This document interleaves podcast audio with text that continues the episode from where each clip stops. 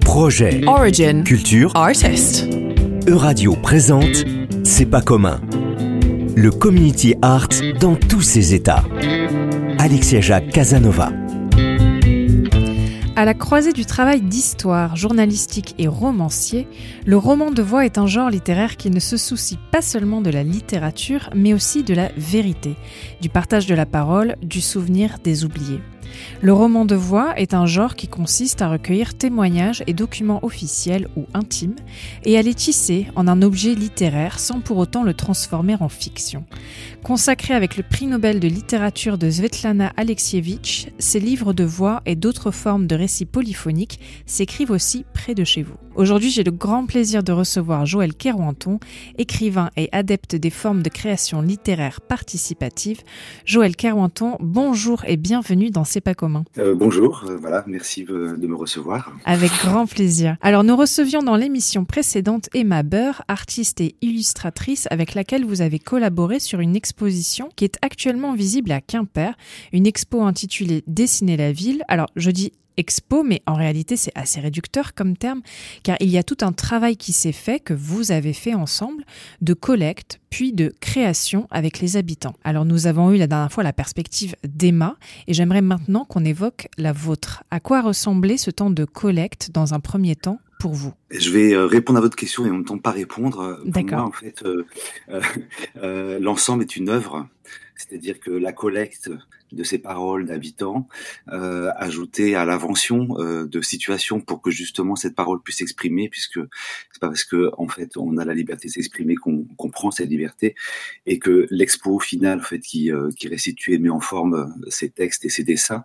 c'est pour moi l'ensemble est une œuvre, c'est-à-dire que c'est c'est la démarche en tant que résultat qui fait œuvre. Quoi. Et cette collecte effectivement elle est constituée à, à aller euh, rencontrer les habitants et à trouver euh, euh, liberté ensemble d'échanger sur euh, un lieu qui leur est cher, euh, qu'ils traversent, euh, qu'ils euh, euh, qu'ils vont voir, où ils vont assez souvent, et qu'est-ce qu'ils ont à dire en fait, en quoi la ville bouge en eux à partir d'un lieu précis. quoi. Et vous disiez, alors je, déforme un peu vos propos, pardon, parce que je, je les ai pas retenus mot à mot, mais que c'est pas parce qu'on nous, entre guillemets, on nous tend un micro qu'on qu'on sait s'exprimer ou qu'on arrive à s'exprimer. C'est pas parce qu'on nous propose de nous exprimer qu'on le fait.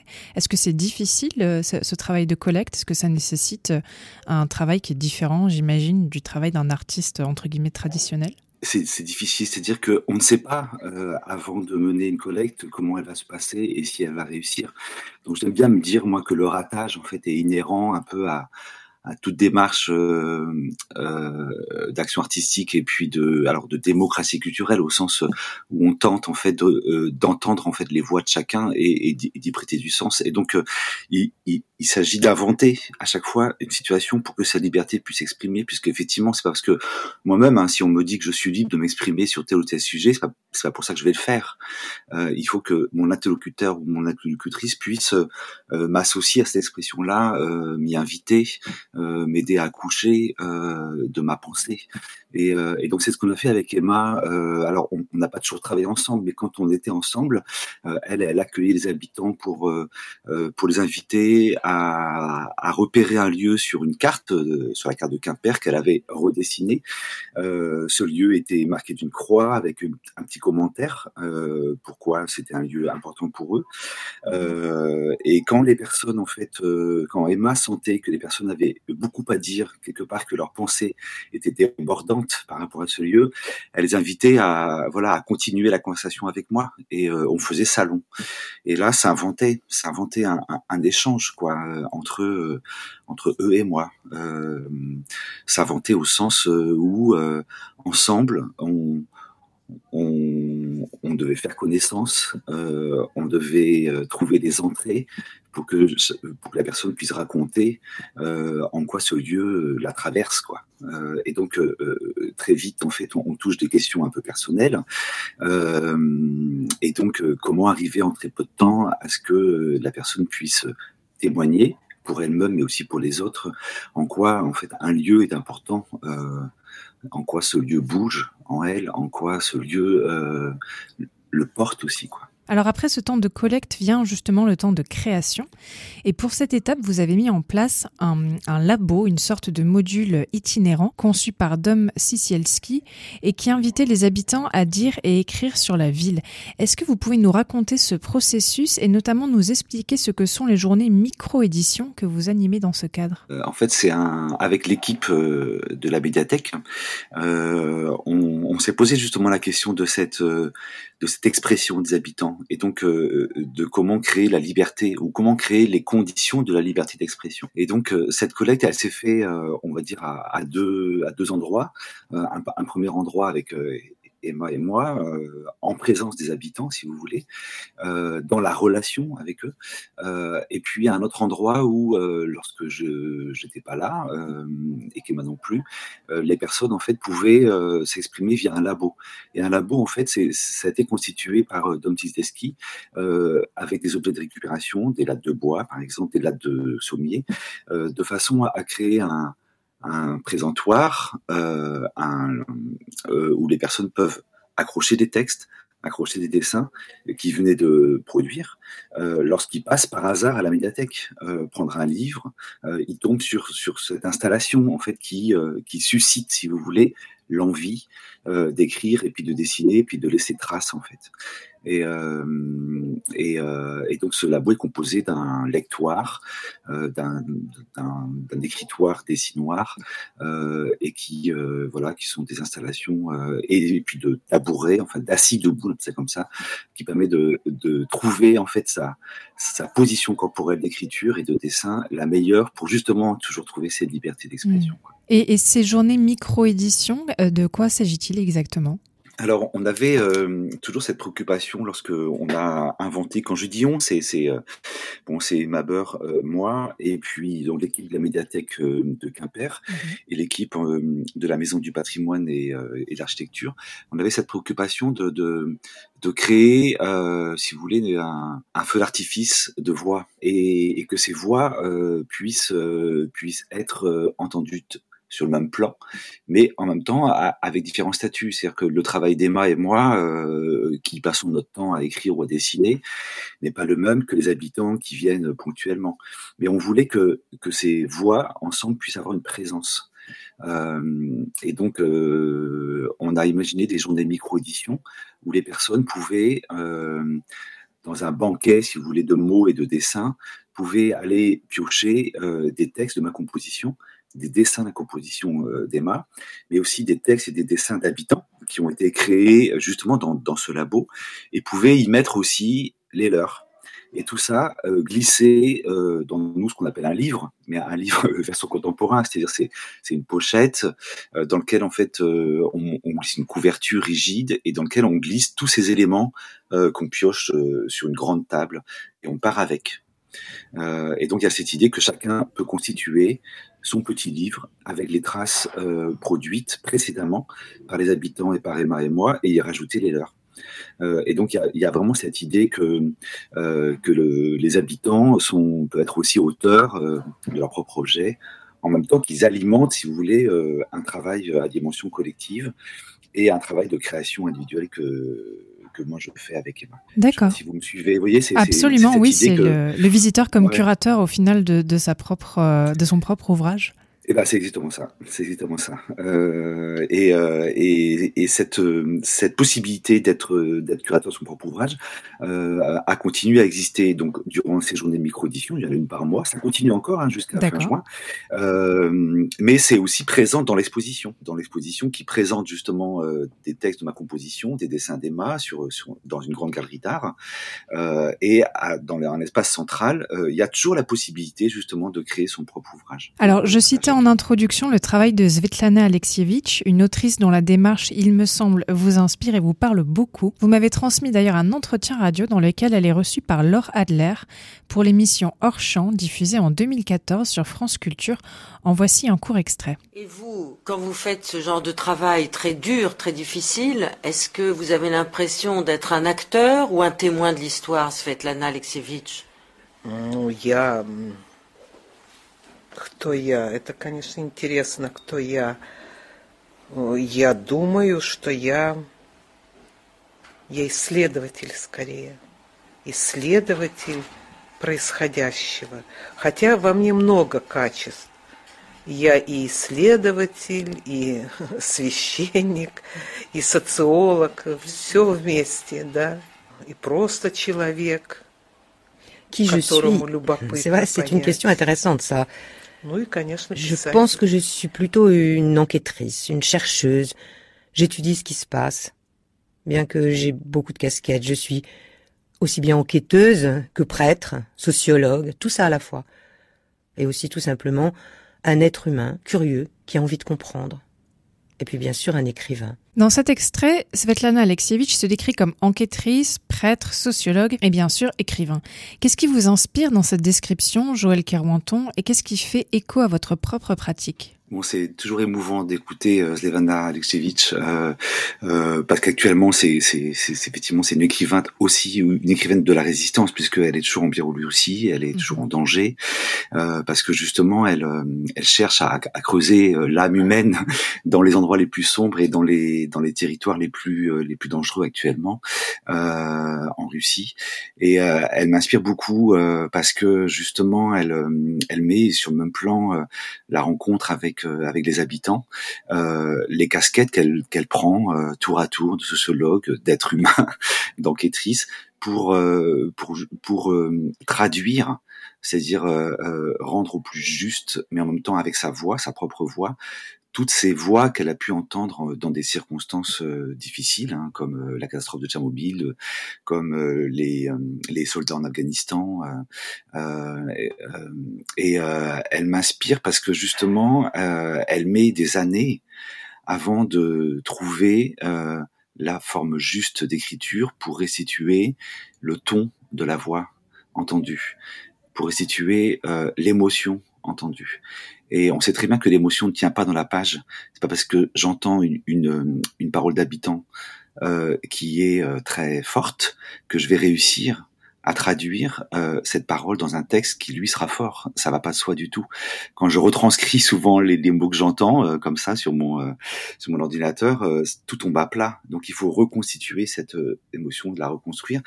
Slevana Alexievich, des fois, elle met 5 à 7 ans en fait hein, pour pour écrire ces textes-là. quoi. C'est ce qui la différencie d'ailleurs du journaliste. Euh, qui doit euh, répondre très vite à l'actualité. Quoi. Donc elle prend du temps pour restituer ses voix, et donc elle m'inspire beaucoup par son engagement et par, par par ce travail-là justement d'écriture. Quand je la lis, euh, bon, je lis trois quatre pages parce que je, tombe en larmes tellement c'est fort, quoi. Euh, mais elle m'inspire par sa démarche. Et donc, euh, quand j'étais à Quimper pour collecter ces voix-là, je, voilà, je pensais à sa démarche, je pensais à elle, je pensais à son écriture, je la lisais pour justement être au plus juste dans la façon dont j'allais restituer ces voix entendues. Et justement, est-ce que vous avez développé peut-être une technique ou c'est un mot un petit peu vulgaire, pardon, mais une, une astuce, entre guillemets, pour euh, traduire au mieux euh, toutes ces émotions qu'on vous donne, que les habitants vous donnent Alors, c'est drôle votre question parce que c'est pas comme ça que je l'aurais formulé, mm. mais effectivement, il y a, y, a des, euh, il y a des éléments qui sont arrivés comme ça dans la pratique, en fait. Hein.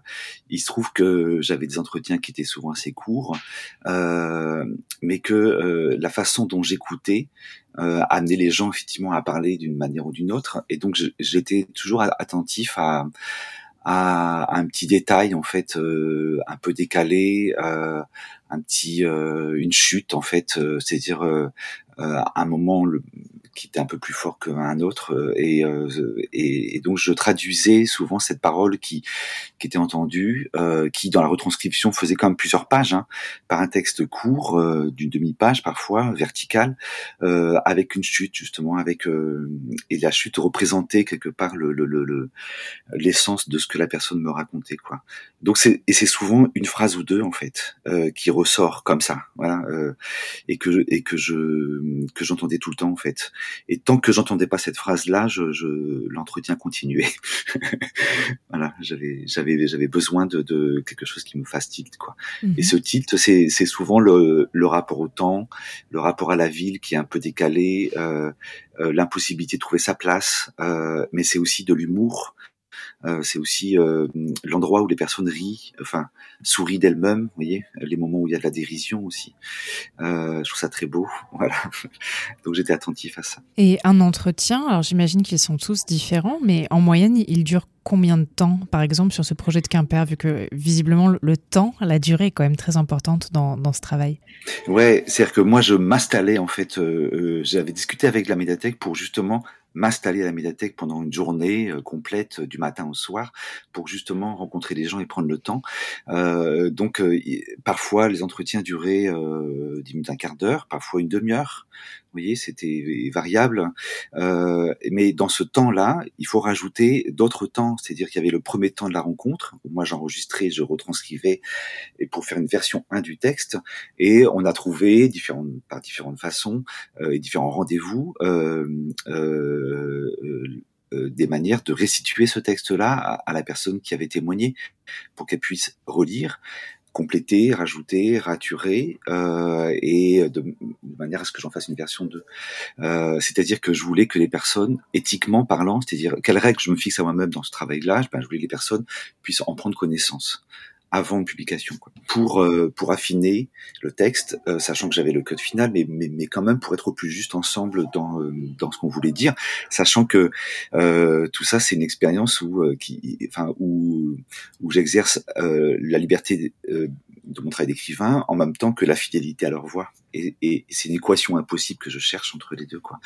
Et les personnes, il me semblait euh, apprécier ou chercher justement euh, euh, quelque chose dans le texte qui euh, qui était proche de ce qu'elles ont dit, mais aussi qui était parfois un peu infidèle, parfois un peu en décalage, parfois euh, qui était mon regard quelque part sur leur histoire. Quoi. Oui, le, la patte de, de l'écrivain au final peut-être qu'on a envie de retrouver mêlé à nos propres nos propres souvenirs. Ouais, c'est ça. Le, le rôle, voilà, que je définissais comme comme un miroir déformant un peu, voilà, mm-hmm. déformant et magnifiant aussi parfois mais aussi choisissant, c'est-à-dire je, je, choisissais moi ce qui me touchait. Voilà, je, j'étais juste un corps d'écrivain, euh, mais un corps d'abord qui, qui entend euh, une parole d'un autre corps. Quoi. Euh, et donc, pour revenir euh, sur ce que dit Lena Elchevich, j'étais un être humain qui rencontrait d'autres êtres humains, et puis avec ça, euh, s'inventer un propos, et je tentais d'en faire un texte. Quoi. Vous voyez, c'est c'est pas plus simple que ça en fait. Alors avant de poursuivre avec vous Joël Carenton, je propose qu'on fasse une courte pause musicale. On va écouter BLK Vintage de BLK Odyssey.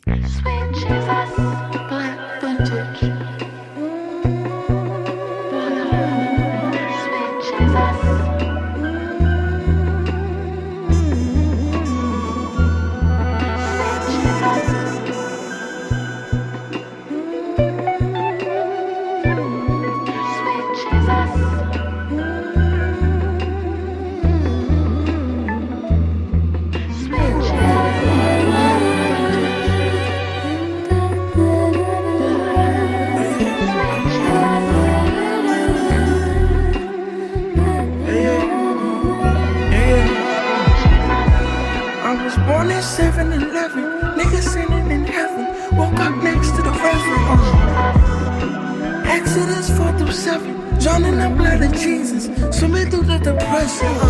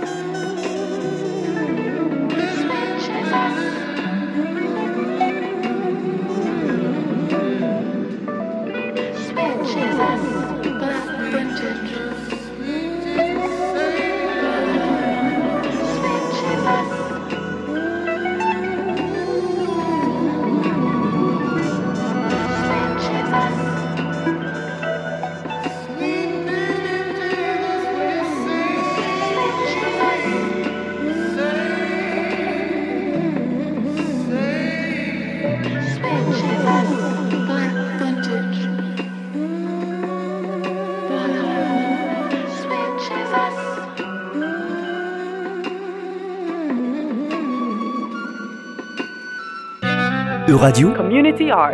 c'est pas commun. Je suis aujourd'hui avec l'écrivain Joël Kerouanton, avec qui nous parlons d'œuvres littéraires participatives. Nous avons évoqué votre projet partagé Dessiner la ville que vous avez réalisé avec Emma Burr, et je vous propose qu'on se penche pendant le temps qu'il nous reste sur une autre œuvre participative que vous portez et qui s'intitule La fête de la critique. Pourriez-vous nous expliquer de quoi il s'agit? Bon, pour vous dire que c'est un marathon festif de lecture qui se passe pendant une semaine euh, et qui vise euh, à inviter chacun des participants à s'exprimer sur son expérience de lecteur dans un temps, un lieu donné et autour d'un livre. Voilà, Mhm. autour d'un livre qu'on qu'on choisit, qu'on qu'on ait lu et euh, qu'on élit et qu'on et qu'on déchiffre en fait pendant une semaine, qu'on épuise presque euh, pour en pour en traduire après nos voilà nos propres histoires. Donc c'est toute la journée, tous les jours pendant une semaine? Oui, euh, lundi, mardi, euh, mercredi, jeudi, vendredi, avec euh, avec vraiment un déroulé euh, à chaque fois différent. C'est-à-dire que le premier, euh, on, prend connaissance euh, des ouvrages, souvent euh, 4, 5, 6 ouvrages qui ont été présélectionnés par des professionnels en fait euh, du livre et puis de la culture. Et on en choisit un euh, avec un système de vote euh, avec une vraie urne un vrai isoloir. Euh, et donc on expérimente vraiment le, le- la, la démocratie culturelle au sens où on entend les voix de chacun par rapport au livre. Et à partir de ça en fait on, on vote le livre qu'on va déchiffrer dans la semaine. Et le lendemain on, on en produit des critiques sensibles c'est-à-dire euh, par l'écriture mais, mais aussi par le son par la vidéo euh, par les arts plastiques. Euh, on, on tente comme ça de parler d'un livre euh, par différentes façons. Euh, et moi, j'enregistre en fait ce, dernier moment-là, euh, qui souvent donne, donne matière à penser en fait l'ouvrage. Et j'en produis une, une moi j'appelle ça une critique collaborative de livre, euh, une critique littéraire en fait, hein, euh, à partir de toutes ces voix, la mienne compris, euh, que je restitue le jeudi euh, euh, et qu'on et qu'on corrige ensemble en fait. Voilà. Et, les, euh, et toutes ces traces produites par les participants et par moi-même atterrissent dans une micro-édition. Euh, le jeudi après-midi, euh, et chacun part avec son petit livre et toutes ses traces produites. Quoi.